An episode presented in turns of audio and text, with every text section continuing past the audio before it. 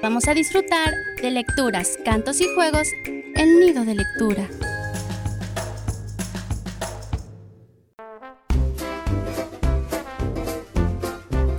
Muy buena tarde y gracias por acompañarnos con otro microprograma de Nido de Lectura.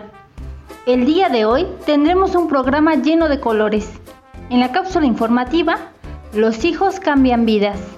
En recomendación de libros, colores por todas partes. En la lectura en voz alta, ¿de qué color es un beso?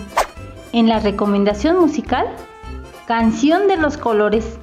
En los tips para leer con los más pequeños, leerles desde chiquitos. No olviden que pueden compartir sus opiniones, sugerencias y saludos. ¡Arrancamos!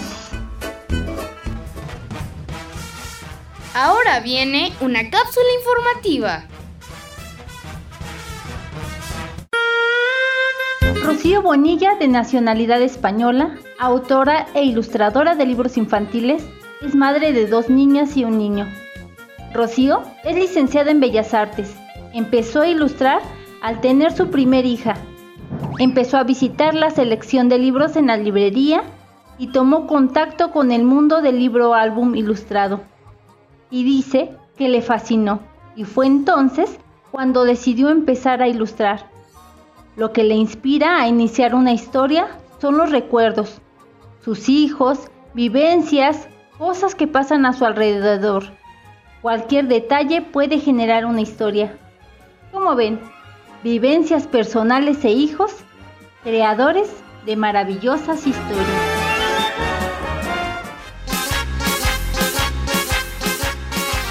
Es el momento de los libros.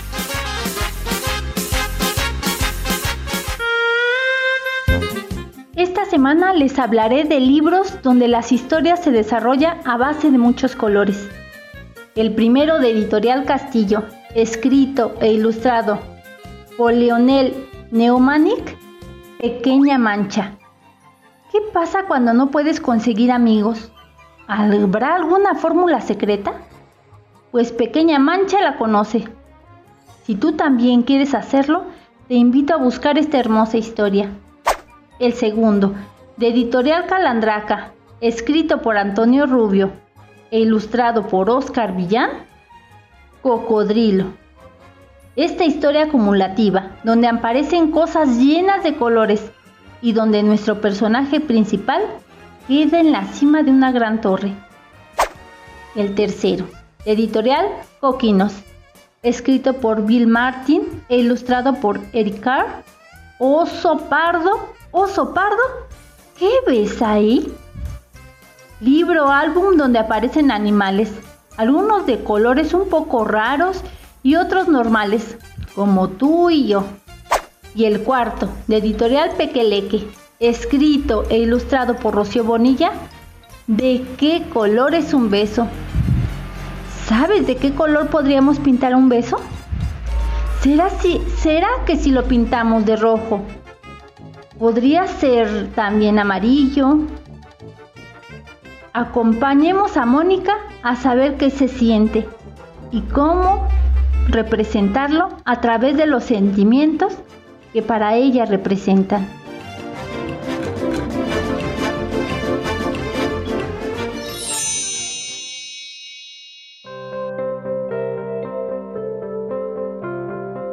De Editorial Pequeleque escrito e ilustrado por Rocío Bonilla, ¿De qué color es un beso?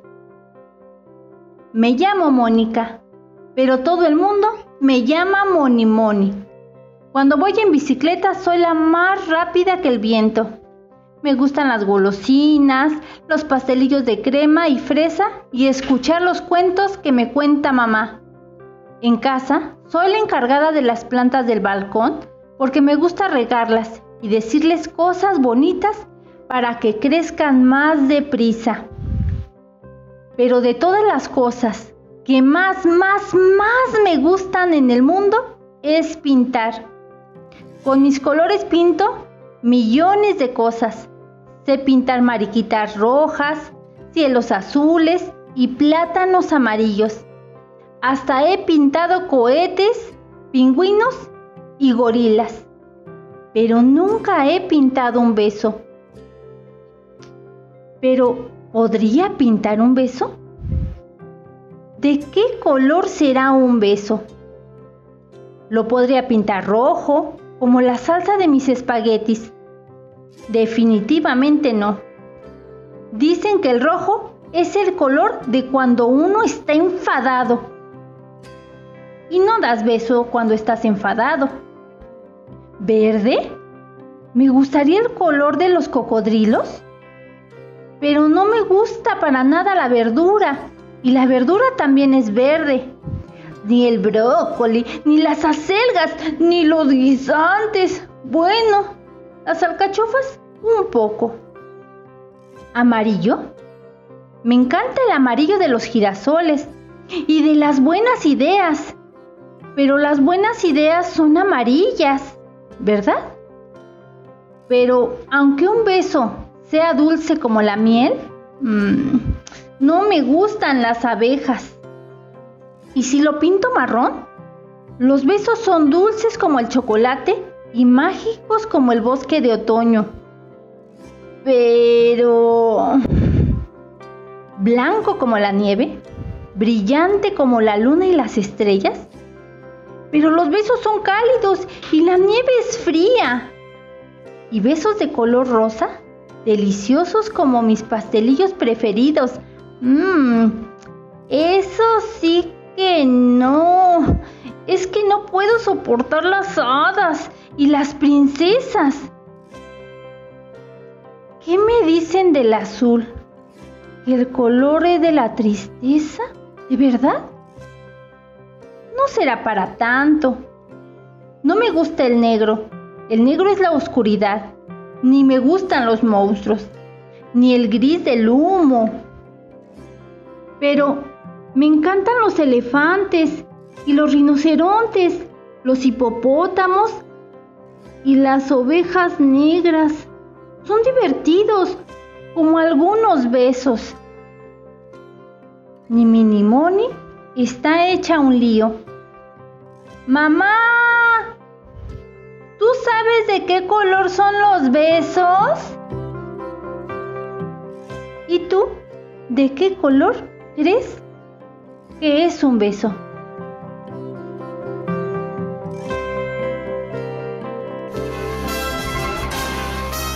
Tipsitos para leer con los más pequeños.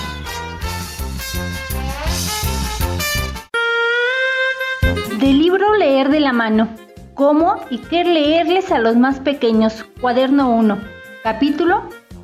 ¿Hay que leerles desde chiquitos? Página 15.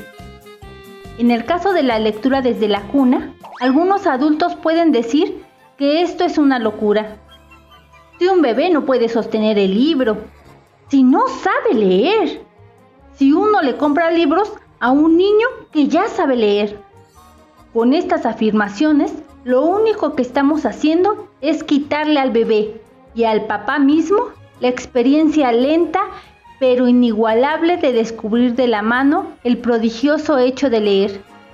Emilio Pascual dice que la primera lectura está condicionada por la edad. No se lee lo mismo en los primeros años de vida que en los 50. Todos los libros tienen una primera lectura y el que la deje para la tercera década de su vida habrá perdido algo irrecuperable.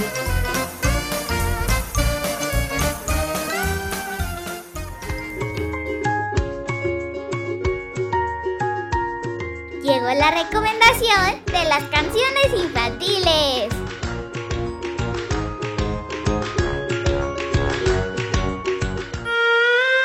Ahora escuchemos la canción de los colores de los Tobis.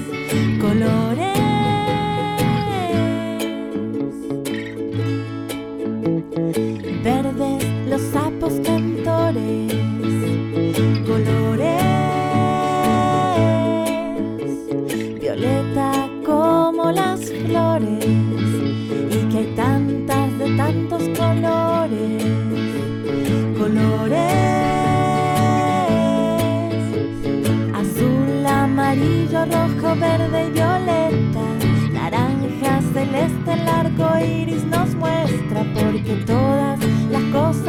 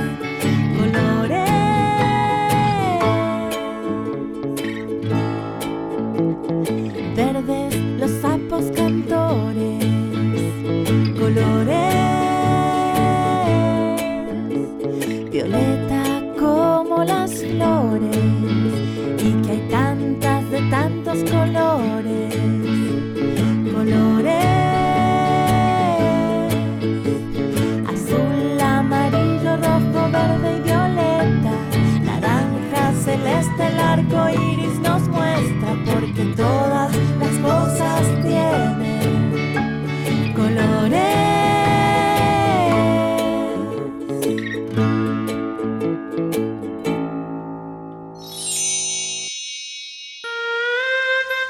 Uy, hemos llegado al final, pero les queremos recordar compartir sus opiniones, sugerencias y saludos en las redes sociales de IBI México. Chao, nos escuchamos la semana entrante.